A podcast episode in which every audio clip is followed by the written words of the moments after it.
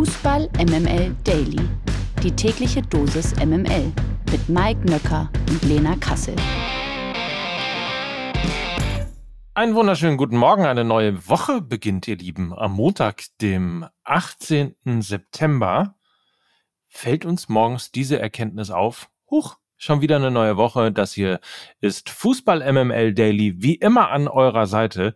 Und ich bin wie immer nicht allein, denn als Mike Nöcker habe ich jetzt die große Freude, die Frau an meiner Seite zu begrüßen.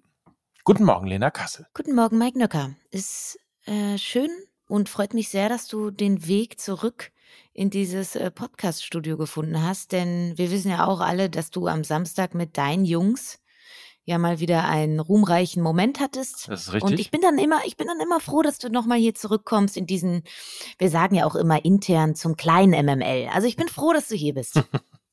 Hier komme ich immer wieder hin. Keine Angst, Lena. Selbst, selbst wenn ich beim großen MML die großen Bühnen rocke, komme ich am Ende immer wieder zu dir zurück. Herrlich. Naja, okay, dann, Oder? also dann, dann sage ich ganz ehrlich, dann ähm, ist das meine erste tolle Nachricht an diesem ja doch eher tristen Montag. Vielen Dank dafür. Sehr gerne. So, dann bist du doch jetzt auch bestimmt bereit, dass wir loslegen können, oder? Äh, auf jeden Fall. Los geht die wilde Fahrt. 100% Lena. Guten Morgen, Mike, und Happy Monday. Präsentiert von Lena Kassel. Wir haben einen spektakulären Schlagabtausch erwartet und wir haben einen spektakulären Schlagabtausch bekommen. Bei FC Bayern München gegen Bayer Leverkusen Freitagabend schon der absolute Knaller 2 zu 2 endete es in einem intensiven Spiel, führen die Bayern zweimal, aber Leverkusen kommt auch zweimal zurück und bleibt deshalb auch nach diesem Wochenende Tabellenführer. Und obwohl das Spiel zu weiten Teilen echt hochklassig war, reden nach der Elfmeterentscheidung in der Nachspielzeit, oh Wunder, sage ich gleich mal, alle über den Schiedsrichter. Deshalb zwei Fragen an dich. Wie bewertest du die strittige Szene oder die strittigen Szenen, besser gesagt? Und geht die Punkteteilung für dich unterm Strich in Ordnung? Fangen wir mal vielleicht, bevor wir direkt mit Klamauk und äh, unterschiedlichen Meinungen und Schiri-Bashing und ähm, strittigen Elfmeterszenen und so weiter und so fort anfangen, fangen wir doch einfach erstmal mit was Positivem an. Ähm, das war die beste erste Halbzeit der noch jungen Bundesliga-Saison, die wir da, glaube ich, gesehen haben. Richtig geil. Ähm, da sieht man dann eben auch, was äh, im Fußball und speziell auch in der Bundesliga möglich ist, wenn beide was anbieten und zeigen wollen. Ne? Und wenn beide irgendwie mit offenem Visier äh, unterwegs sind, äh, gerne mehr davon, liebe Bundesliga, gerne mehr davon. Jetzt äh, zu deinen Fragen. Punkteteilung geht für mich so in Ordnung. Zu diesem strittigen Elfmeter äh, geht ja allen voran darum, um die äh, Szene von Jonas Hofmann, der sich da, ja, manch einer würde sagen, eingehakt, der andere würde sagen, nicht eingehakt. Es gibt hundert unterschiedliche Meinungen und von daher kommen wir dann auch zu dem, glaube ich, entscheidenden Punkt. Es ist keine klare Fehlentscheidung. Also das ist ein Elfmeter, den du so geben kannst oder den du so geben kannst. Du findest für beides Argumente und von daher ist es für mich keine hundertprozentige Fehlentscheidung und deshalb hätte der VAR nicht eingreifen dürfen. Also sie hätten Siebert war es ja, glaube ich, nicht rausschicken dürfen, meiner Meinung nach. Und von daher. Das ist witzig, dass du das sagst, weil ich habe das in der ersten Zeitlupe gesehen und habe gesagt, warum ist das kein Elfmeter? Ähm, das sind dann die unterschiedlichen Wahrnehmungen. Genau, ne? Richtig. Ich würde man noch nicht mal behaupten, dass ich das jetzt, nur weil man ja äh, weiß, dass ich jetzt irgendwie nicht unbedingt Bayern-Fan bin oder so, dass ich mir gewünscht habe oder so, sondern ich hatte wirklich irgendwie, also für mich war das ein super klarer Elfmeter. Also, ich verstehe die Argumente, dass, dass äh, einige Leute sagen, okay, Hofmann wollte den auch haben und hat sich nun mal auch eingehakt und hat schon, bevor die Berührung da war, ist er quasi schon in de, ins Fallen gekommen und wollte den, also man sagt ja dann immer, er hat den Kontakt gesucht. Jetzt hast du aber natürlich vollkommen recht, der Kontakt war ja auch da. Von daher ähm, gibt es durchaus auch Gründe dafür, diesen Elfmeter sofort zu pfeifen. Punkt. Ähm, und es gibt aber natürlich auch die Auslegung, ja, er hat den Kontakt schon sehr, sehr aktiv gesucht und dieser Kontakt war nicht ursächlich für das Fallen. So. Ähm, und diese Argumente gibt's halt auch. Und deshalb ist es keine klare Fehlentscheidung. Und es gibt Argumente dafür und dagegen. Ähm, dann halte ich doch bitte raus, VAR, sonst wird's einfach nur noch komplizierter. Lass uns kurz über das Spiel generell sprechen, denn das hat da auch einiges anzubieten. Ähm, ich bleib dabei, die Bayern haben eventuell den besten Kader auf dem Papier. aber in seiner Gesamtheit und in seiner Zusammenstellung, in seiner Komplexität und in seiner Variabilität ist die Mannschaft aus Leverkusen für mich die stimmigste in dieser Liga. Sie bringen alles mit, um eine Meistermannschaft zu sein. Und sie haben mit Xabi Alonso einen Trainer, der die Leverkusener Mannschaft genauso spielen lässt, wie er selber als Spieler auf dem Platz gespielt hat. Das ist mir am Freitag nochmal ganz extrem aufgefallen. Erwachsen, herausragendes Positionsspiel, taktisch diszipliniert, spielintelligent, und es ist für mich daher auch nicht verwunderlich, dass gerade das Zentrumsspiel der Werkself das Prunkstück ist aktuell. Weil, äh, also wie sie da die Bayern dominiert haben, das war der Schlüssel für das sehr, sehr gute Spiel der Leverkusener. Und noch nie konnte man irgendwie Tuchels Wunsch nach einer Holding Six mehr nachvollziehen als am Freitagabend. Auch das ist klar. Und diese nicht vorhandene Holding Six wiederum führt auch dazu, dass durch das Zentrum der Bayern gerade offensiv wenig Tiefe ins Spiel kommt, weil du merkst, dass sowohl Kimmich als auch Goretzka in ihren Offensivbemühungen maximal verunsichert sind. Und deshalb hat mir der Ballvortrag und auch der Spielaufbau der Bayern überhaupt nicht gefallen. Sehr uninspiriert. Sie kamen relativ selten flach in den Strafraum der Leverkusener, weil ihnen eben die Tiefe gefehlt hat. Ähm, wenig spielerische, sondern mehr individuelle Klasse, auf die sie sich da aktuell verlassen. Du hast erhebliche Probleme über das Zentrum, das Spiel gefährlich zu gestalten. Das ist aber ja eben der schnellste und gefährlichste Weg zum Tor. Also Leverkusen hat die Bayern immer wieder auf die Flügel gelenkt, wo du den Ball natürlich weit weg von den eigenen roten Zonen hast und gut verteidigen kannst. Und da müssen die Bayern einfach kreativ werden, weil eine ideale Besetzung im Zentrum der Kader leider nicht hergibt. Lichtblick, ähm, für mich weiterhin Leroy Sané, der wirklich herausgestochen ist. Es ist der Prime Sunny in der Bundesliga. Er macht aktuell den Unterschied. Und so stark habe ich ihn noch nie im Trikot der Bayern gesehen. Er kann nach innen ziehen oder ins Eins gegen Eins auf dem Flügel gehen. Ist aktuell die größte Waffe, glaube ich, die die Bayern haben. Und wenn wir die Bayern loben, möchte ich kurz nochmal ähm, auch Simon Rolfes loben, weil auf der anderen Seite fällt der mir so ein bisschen aktuell in der Bewertung von Leverkusen runter. Denn ähm, der der Nachfolger von Rudi Völler. Und es ist schon sehr beeindruckend, wie unterschiedlich die beiden ihre Positionen bekleiden und interpretieren. Rolfes macht sehr viel im Hintergrund, man sieht ihn ja kaum. Und er hat in den letzten Monaten, glaube ich, so ziemlich alles richtig gemacht. Und von daher auch nochmal Props an Simon Rolfes, auch wenn er sich nicht so gerne in die erste Reihe stellt. Da gehört er eigentlich hin. Da gehört er absolut hin. Ich habe zwei Anmerkungen gerade noch. Erstens äh, stelle ich gerade fest, dass ich äh, dank Mickey Weisenherz nicht Leverkusen sagen oder hören kann, ohne in meinem Kopf Leverkusen zu hören. Das, das, das, Na klar, viel, verständlich. Vielen Dank. Ja. Und das Zweite, das habe ich während des Spiels gesagt, ähm, als ich mich mit einem Freund darüber unterhalten hatte, wie das Spiel denn so ist. Und ich hatte irgendwie das Gefühl, Bayern spielt wild und wütend und Leverkusen spielt total klar und präzise. Ja, ja, exakt das ist es. Und genau so ist es ja. Also Xabi Alonso in seiner aktiven Spielerzeit war ja genau das. Klar, ruhig, erwachsen, mit einer Führungsqualität ausgestattet. Und ich glaube, er in Kombination auch mit Granit Xhaka. Die beiden haben Leverkusen das gegeben, was ihnen in den letzten Jahren immer gefehlt hat. Charisma, Ausstrahlung und auch eine gewisse Edginess. Und von daher, glaube ich, haben sie sehr, sehr viele Attribute, um sehr, sehr, sehr lange an dieser Tabellenspitze zu stehen.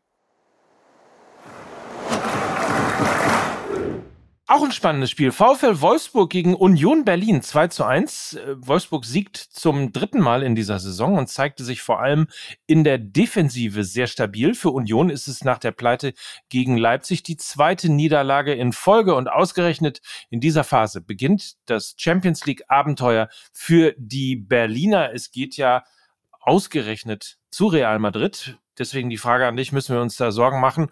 Oder ist Wolfsburg einfach derzeit auch ein denkbar komplizierter und sehr, sehr guter Gegner? Also die Wolfsburger haben es extrem clever gemacht, weil sie eigentlich Union so ein bisschen mit den eigenen Waffen geschlagen haben. Also sie haben selber sehr, sehr stark verteidigt und eher Pressing- und Umschaltfußball gespielt und den Unionern mehr Spielanteile gegeben.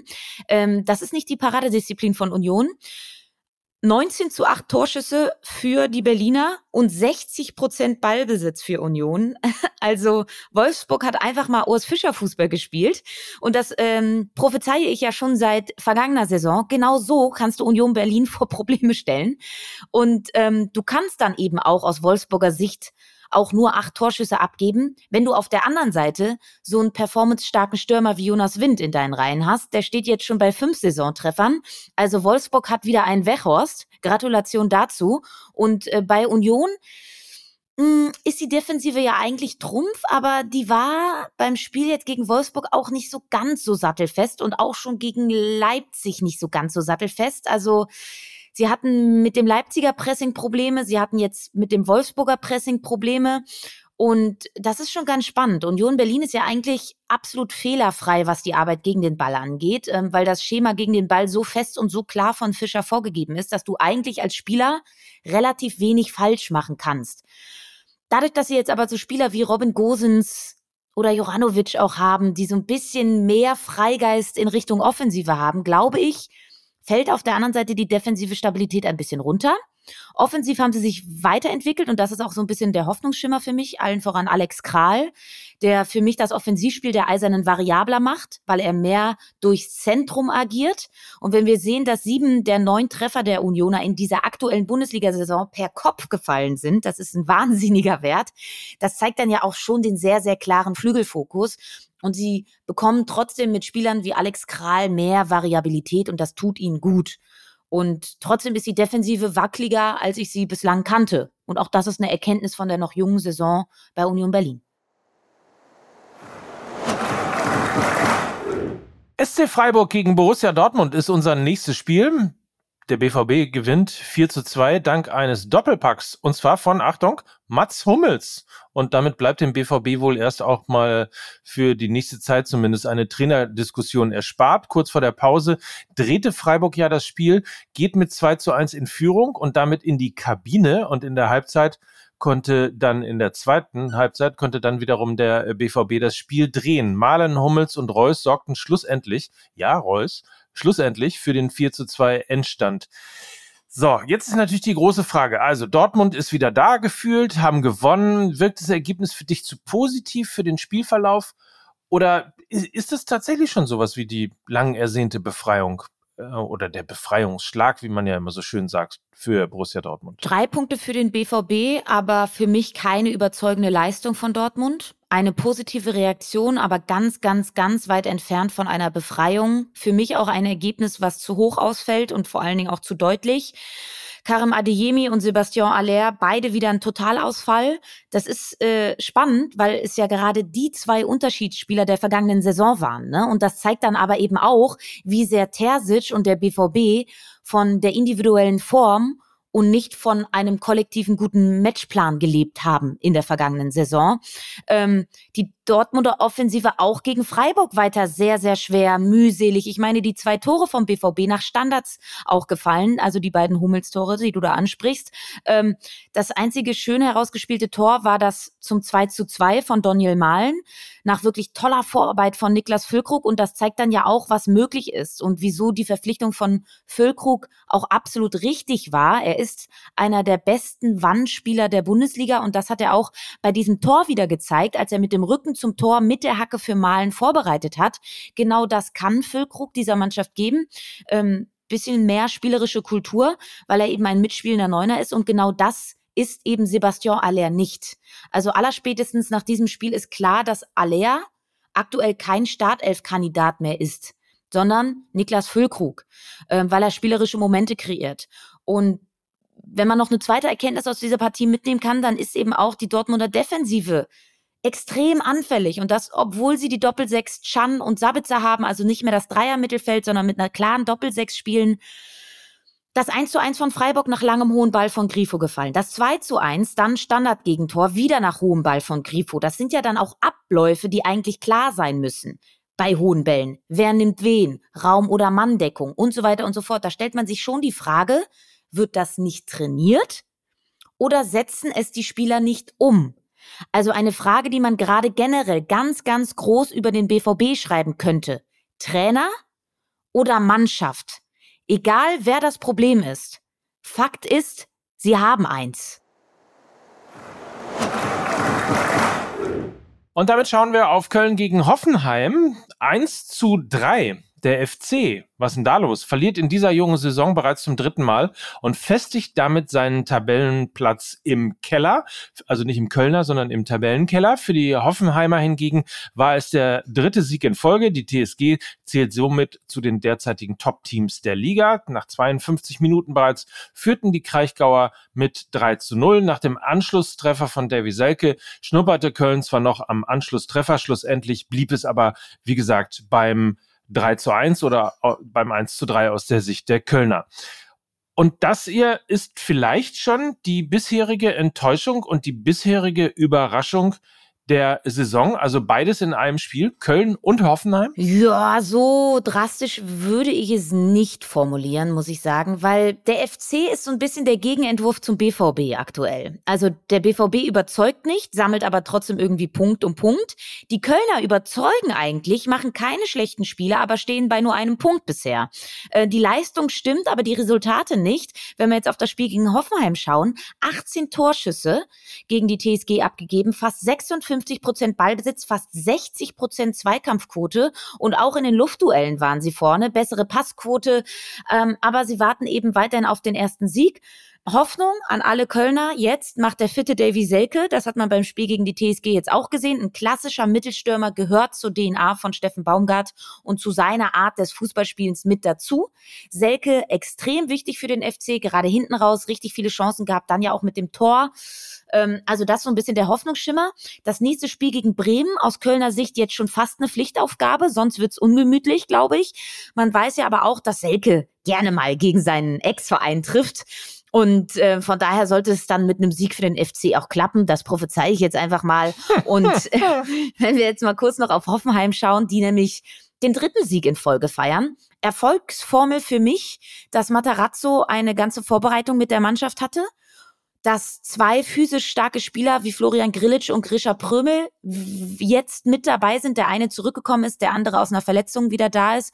Und auch ein André Kramaric durch die Präsenz eines Wout Weghorst vorne wieder mehr Platz erhält und somit seine Torgefährlichkeit ausspielen kann. Auch er hat ja gegen den FC getroffen. Also eine vielversprechende Mischung bei der TSG Hoffenheim und ein bisschen Hoffnung noch beim FC. So, denn die stirbt ja. Die stirbt zuletzt. よろしくお願いします。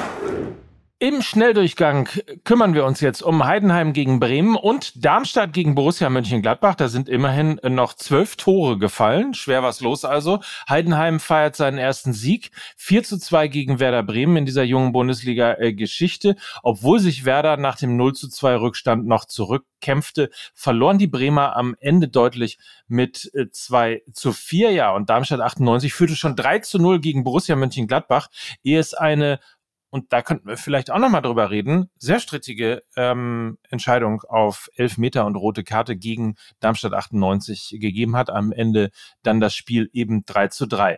Ja, ich habe es ja gesagt, Lena, wir machen es ein bisschen irgendwie im Schnelldurchgang. Fangen wir schnell mit Heidenheim gegen Bremen an. Sind die Heidenheimer in der Bundesliga angekommen, konkurrenzfähig? Wie hast du das gesehen? Absolut konkurrenzfähig. Und man tut den Heidenheimern ähm, ja, also man wird ihnen nicht gerecht, wenn man sie nur auf ihre Physis beschränkt. Ähm, also ja, das ist der Kern ihres Erfolgs. Das haben sie auch schon in der vergangenen zweiten Bundesliga-Saison gezeigt. Also sie haben viele intensive Läufe, sie laufen extrem viel. Also diese, diese talentfreien Aktionen, die man ja so schön dann betitelt, die funktionieren einfach. Aber der erste FC Heidenheim steht nach vier Bundesligaspielen bereits bei acht Toren. In den letzten 53 Jahren war nur ein Neuling als Aufsteiger so torgefährlich? Wer war das, Mike?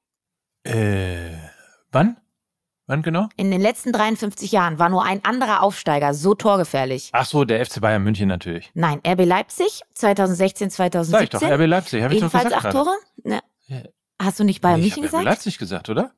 Ich habe RB Leipzig gesagt. Dann mach weiter. Natürlich habe ich bei. hör auf! Hör auf, mich zu gaslighten, du Schwein. Okay, gut. Also, äh, Sie sind angekommen und ich sage auch mal ganz ehrlich, weil das war ja so ein bisschen, als man jetzt gestern auf den Sonntag geschaut hat, ähm, war ja so ein bisschen die Frage, die man sich dann am Abend gestellt hat, sind Heidenheim und Darmstadt jetzt besser als gedacht? Oder sind Bremen und Gladbach einfach richtig schlecht? Ich glaube, sowohl Heidenheim mit einer unglaublichen Physis, ich habe sie angesprochen, Ähm, und, der, und, und auch bei den Darmstadtern, die sehr, sehr diszipliniert verteidigen können. Auch die Defensive in der zweiten Liga bei ihnen war, das, war, der, war der Trumpf einfach. Ähm, können so körperlosen Mannschaften wie Gladbach und Bremen, und das haftet ihnen ja auch schon seit der vergangenen Saison an, die sich auch eher über den Ballbesitz definieren und wirklich mit Zweikampfhärte und Eins gegen eins Duellen eher Probleme haben, dann können die natürlich richtig, richtig wehtun, gerade zu Hause. Und da werden sich einige Mannschaften noch die Zähne ausbeißen, so viel ist sicher. Und was Bremen und Gladbach noch irgendwie so ein bisschen parallel haben, ist, eine Saison bisher, die man nicht einschätzen kann. Also wenn man die Spiele schaut, also Bremen gewinnt äh, äh, vor der Länderspielpause mit 4 zu 0 gegen Mainz. Und du denkst so, wow, okay, jetzt sind sie doch da und der erste Sieg und jetzt geht's bergauf und dann verlieren sie jetzt 4 zu 2 in Heidenheim. Wenn du dir dann die Gladbacher mal anschaust, die spielen eigentlich ein sehr, sehr gutes Spiel gegen Bayern München und legen dann so eine erste Hälfte gegen Darmstadt hin, wo die Darmstädter sich eigentlich noch vorwerfen müssen, dass sie nicht mehr als drei Tore gemacht haben. Ähm, sie hätten höher führen können. Und ich habe ja so ein bisschen gesagt, bei Darmstadt gegen Gladbach, das wird so ein bisschen der Seismograph für die Gladbacher. So. Und ich kann nach dem Spiel, dadurch, dass es zwei komplett unterschiedliche Halbzeiten waren, wieder nicht sagen, in welche Richtung es geht bei Gladbach. Ich kann es dir nicht sagen. Es könnte, also ich glaube, sie stehen vor einer schwierigen Saison, weil Gerardo Seoane eine Aufgabe eigentlich nur hatte, und zwar im Vergleich zur vergangenen Saison die Arbeit gegen den Ball zu verbessern. Und wenn wir jetzt sehen, dass sie drei Tore vom Aufsteiger kassieren, die nicht dafür bekannt sind, viele Tore zu schießen, dann stellt man sich schon die Frage, was Gerardo Seoane da gemacht hat. Und ich kann mich daran erinnern, dass bei Leverkusen die Defensive unter Gerardo Seoane auch eine grande Katastrophe war und deshalb auch Xabi Alonso erstmal die Defensive bei Leverkusen stabilisieren musste. Und das könnte wirklich ein Problem werden bei Gladbach mit Gerardo Seoane. Auf der anderen Seite hat er dann wieder richtig gute Einwechslungen gemacht, äh, Florian Neuhaus gebracht, er hat äh, Quankara gebracht, der ein Tor gemacht hat, eine Vorlage, Neuhaus mit einem Tor. Also er versteht die Mannschaft anscheinend auch. Das lässt mich wieder ein bisschen hoffnungsvoller auf die Saison blicken, aber ich bei Gladbach große Fragezeichen, sage ich ganz ehrlich. Und bei Bremen genauso, weil ich eigentlich sage, okay, die haben einen dünnen Kader, aber die haben ein Fundament. Bis auf Niklas Füllkrug sind alle zusammengeblieben und sie haben einen Trainer, den sie seit Jahren kennen und eigentlich brechen sie nicht ein. Und dann legen sie so eine Partie wie jetzt in Darmstadt, äh, wie in Heidenheim hin, wo wo man sich schon, das war teilweise schon arrogant, wie sie da aufgetreten sind. Und vielleicht noch als Ergänzung Borussia Mönchengladbach. Also ich würde behaupten, ohne die rote Karte gegen Darmstadt 98 wäre dieses Spiel nicht 3 zu 3 ausgegangen. 100 Prozent. alles das, ja. was bis zur roten Karte da war, das würde mir als Verantwortlicher bei Borussia Mönchengladbach Angst und Bange machen. Ja, vor allen Dingen, weil du ja Umbruch auf, auf, allen Ebenen hast, ne? Im Kader selbst, auf der Trainerposition. Du hast eben nicht so ein Fundament, wie die Bremer das haben. Und ich glaube, du verlierst irgendwann als Trainer auch Souveränität und Glaubwürdigkeit, wenn du eben so in die Saison startest, wie du in diese Saison gestartet bist. Und ich bin sehr gespannt, also Obacht bei Gladbach, das, das kann auch ganz ungut enden. Zum mit der Zunge schnalzen war übrigens noch Leipzig gegen Augsburg. 3 zu 0 endet das. Von Stuttgart bin ich ein bisschen enttäuscht. Ehrlicherweise, sie haben nur 3 zu 1 in Mainz gewonnen. Äh, Girassi müssen wir einmal ganz kurz nochmal, äh, hier, der kriegt nochmal ein extra Sternchen. Sein achtes Tor im vierten Spiel will dieser ja nicht, Saison. Ja, will ja nicht sagen, aber ein gewisser Lothar Matthäus hat noch bevor diese acht Tore gefallen sind, gesagt, dass Sero Girassi eigentlich der perfekte Stürmer für den FC Bayern München gewesen wäre. Bochum gegen Frankfurt haben wir noch 1 zu 1. Das sind alle Ergebnisse von diesem Spieltag, der Spaß gemacht hat, muss man mal sagen. Also gucken wir jetzt mit hoffentlich genauso viel Spaß eine Etage tiefer. In der zweiten sieht man besser. Die größte Überraschung an diesem Fußballwochenende gab es wohl in der zweiten Liga, genauer gesagt in Elversberg, denn ausgerechnet in Elversberg hat der HSV zum ersten Mal in dieser Saison verloren. Ihr könnt euch dran erinnern, wir haben am Freitag den HSV sehr gelobt. Ich schäme mich. Wir haben gesagt, dass sie auf jeden Fall aufsteigen werden. Und ich prompt, schäme mich. und prompt verlieren sie äh, gegen Elversberg. Ja, so ist es. Ganz liebe Grüße vom MML-Fluch. ähm, die Hamburger sind nach der 1 zu 2 Niederlage jetzt nur noch Zweiter, weil Verfolger Fortuna Düsseldorf in Rostock mit 3 zu 1 gewann. In zwei Wochen kommt es in Hamburg dann zum Duell zwischen dem HSV und der Fortuna. So ist es. Einen echten Befreiungsschlag feierte Schalke 04 am Samstagabend gegen den ersten FC Magdeburg. Was für ein Spiel, möchte man sagen. Trotz mehrerer Rückschläge siegten die Königsblauen mit 4 zu 3 in der Felddienst Arena. Für Schalke war es erst der zweite Saisonsieg. Ich freue mich auf Schalke, auf Königsblau. Nächsten Samstag 20.30 Uhr zum Topspiel beim FC St. Pauli die übrigens auch gespielt haben. Vorher nochmal der Blick zur Hertha. Die haben auch gewonnen, 3 zu 0 gegen Braunschweig. Und last not least sozusagen, der FC St. Pauli war im Nordduell gegen den Holstein Kiel erfolgreich und siegte, Achtung, 5 zu 1.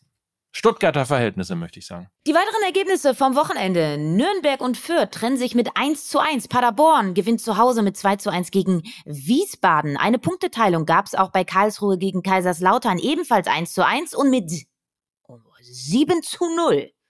7 zu 0 gewinnt Hannover 96 gegen den VfL Osnabrück. Ein Schuss, ein Tor, die Werbung. Wir begrüßen einen alten Bekannten, nämlich Jobrad. Hello again, sc.jobrad.org. Das ist eure Adresse für Nachhaltigkeit, für Mobilität, für Fahrräder, Lena, für, für einfach individuell, ich sag mal, die Mobilitätswende selber zu machen. Ja, und vielleicht ist dem einen oder anderen Jobrad auch schon mal ins Auge gesprungen, denn Jobrad ist Hauptsponsor des SC Freiburg. Also zwei Freiburger Originale sind da zusammengekommen und sind schon lange Profis in Sachen Nachhaltigkeit. Und du kannst dir bei Jobrad eben dein Traumrad als Dienstrad aussuchen und dabei äh, echtes Geld sparen. Alle Infos findest du bei deinem Arbeitgeber oder eben auf sc.jobrad.org. Und ich sag mal so, du kannst dann eben dieses Jobrad aber nicht nur auf dem Weg zur Arbeit nutzen. Nein, du kannst es natürlich auch in deiner Freizeit nutzen. Du kannst damit irgendwie deine Gesundheit auf Vordermann bringen. Du kannst dich fitter machen, Ausdauertraining. Ins Stadion fahren. Ins Stadion fahren. Und ich sag mal so, Na? wir haben ja schon das ein oder andere Mal hier über Christian Streich gesprochen. Ich habe gesagt, er ist so ein bisschen der glitzernde Panini-Sticker in der Trainerwelt des modernen Fußballs. Und er ist auch Vorreiter in Sachen Nachhaltigkeit, denn er nutzt sein Fahrrad ziemlich häufig, nicht nur um irgendwie zum Training zu fahren, sondern tatsächlich nimmt er das auch teilweise mit auf Auswärtsfahrten, um dann irgendwie, ja, die jeweilige Stadt dann mit dem Rad zu erkunden. Also auch Christian Streich ist in dieser Sache Vorreiter und wir unterstützen natürlich die Mobilitätswende und das Thema Nachhaltigkeit und deshalb freuen wir uns sehr, dass Jobrad unser neuer Partner ist und von daher fühlt euch animiert dazu, da einfach mal vorbeizuschauen auf sc.jobrad.org oder informiert euch einfach bei eurem Arbeitgeber, ob sie vielleicht auch sowas anbieten wie Jobrad und dann könnt ihr euch eben ja bis zu 40 Prozent günstiger als eben ein Fahrrad zu kaufen, einfach ein Fahrrad leasen. Ist doch toll. Fantastisch. Weiber, immer Weiber. Auch der Auftakt in der Bundesliga der Frauen war spektakulär. Die Bayern haben im Auftaktspiel gestrauchelt und nur, auch so, 2 zu 2 gespielt. In diesem Fall aber gegen den SC Freiburg. Erst in der 90. Minute gingen die amtierenden Meisterinnen mit 2 zu 1 in Führung, aber in der siebten Minute der Nachspielzeit glichen die Freiburgerinnen noch aus. Lena, du warst äh, ja dabei, hast für The Zone das Spiel begleitet.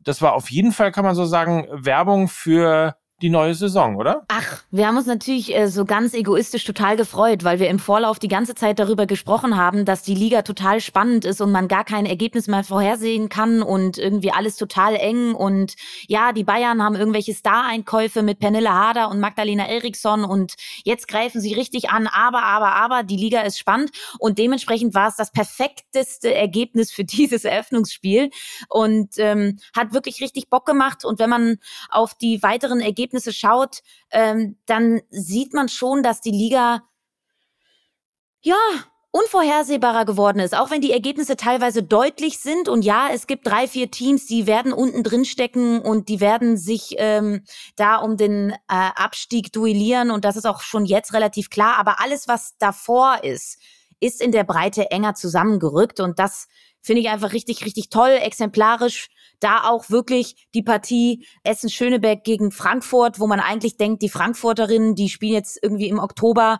um den finalen Einzug in die Champions League und waren im letzten Jahr auf Rang 3 und ähm, Essen-Schöneberg der letzt verbliebene reine Frauenfußballverein. Und eigentlich würde man sagen, ja, das äh, gewinnen ja die Frankfurterinnen ganz klar.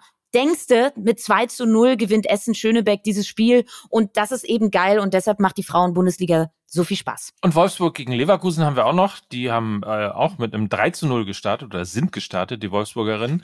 Köln, Leipzig 2-1, Nürnberg, Bremen 1 zu 5 und äh, erster Tabellenführer ist die TSG Hoffenheim nach einem 9 zu 0 über Duisburg. Auch das noch.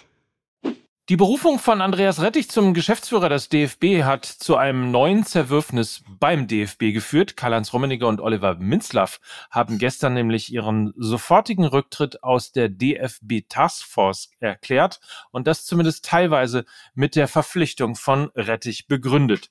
Minzlaff ließ sich wie folgt zitieren, nach der sportlich enttäuschend verlaufenden WM in Katar war es wichtig und richtig, mit einer Taskforce an Lösungen zur strukturellen und personellen Neuausrichtung des deutschen Fußballs zu arbeiten, mit einer klaren und stringenten Philosophie, für welche Werte und Attribute der DFB und insbesondere die Nationalmannschaft stehen und wahrgenommen werden sollen.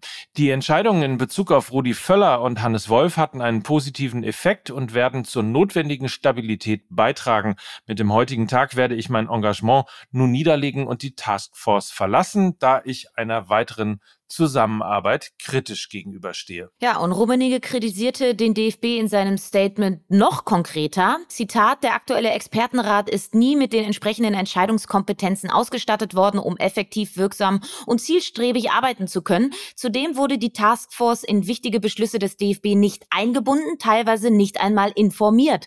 So haben wir von der Installation Andreas Rettichs als Geschäftsführer Sport des DFB eine durchaus sensible Personalie und diskussionswürdige Entscheidung durch die Medien erfahren. Auf dieser Basis ist eine vertrauensvolle Zusammenarbeit nicht möglich. So. Was sagen wir nun dazu? Ne, du hast es am Freitag ja, glaube ich, oder am Donnerstag, weiß ich gar nicht mehr, im Interview mit Markus Feldenkirchen und Belariti gesagt.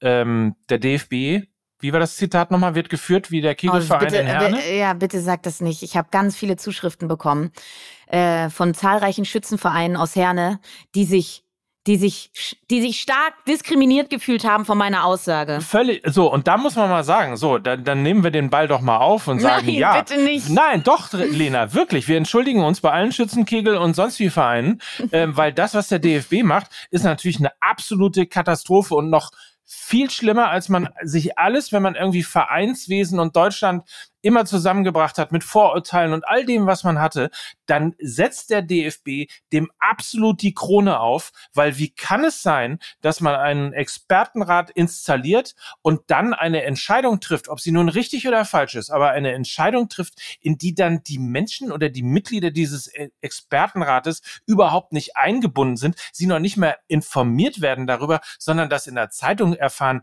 Entschuldigung, das geht überhaupt nicht. Wahrscheinlich kein Verein in Deutschland ist so schlecht geführt und kommuniziert so schlecht wie der DFB. Amen, auf jeden Fall. Und wenn wir äh, vorher noch mal anfangen, die ganze Taskforce war ja schon von Beginn an kompletter Quatsch. Also die Besetzung vor allen Dingen war ja größtenteils so, besetzt und so aufgebaut, dass es für ein Weiter so stehen sollte. Also der Altherrenclub hat sich zusammengefunden und hat das dann auch mal so nach außen getragen. Und dass jetzt ausgerechnet diese beiden Personen zurücktreten, weil ihnen Andreas Rettich, der unter anderem auch ein großer, großer Kritiker Katars war, ich saß mit ihm gemeinsam bei Lanz, ein, ein sehr progressiv denkender Mensch im Fußball, ja, die soll es auch geben. Und das ist eben ein Andreas Rettich. Und dass dann ausgerechnet so diese zwei Personen zurücktreten, gerade Karl-Heinz Rummenigge,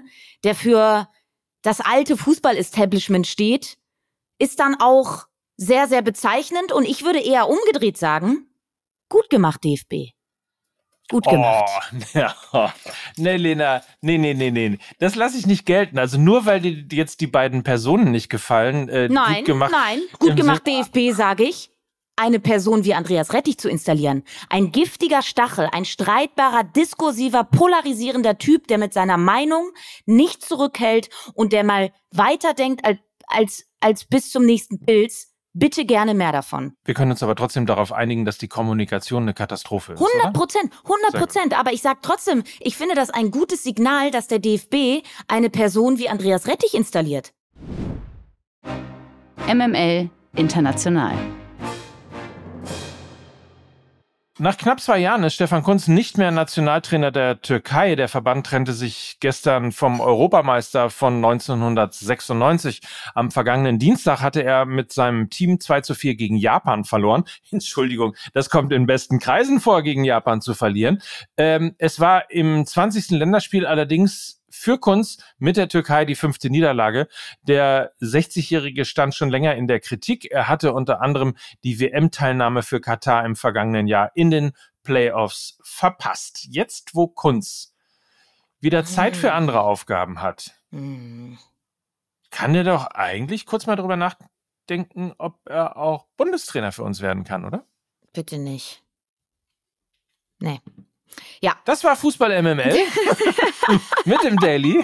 Ey, ihr könnt das ja vielleicht ein bisschen, also wir sind schon so lang heute, also ich werde jetzt nicht noch über Stefan Kunz als Bundestrainer diskutieren. Das könnt ihr gerne in der neuen Folge Fußball MML, also beim großen MML machen. Warum hat man immer so einen, so einen Impuls, Menschen äh, zu installieren, wenn gerade irgendwo ein Trainerstuhl frei geworden ist, die gerade entlassen worden äh, Ja, sind? eigentlich Grüße gehen raus an Julian Nagelsmann und an, an Stefan Kunz. Naja, aber ich gehe jetzt mal rüber und ähm, red den ganzen Quatsch hier nochmal, beziehungsweise bespreche das nochmal mit meinen Jungs.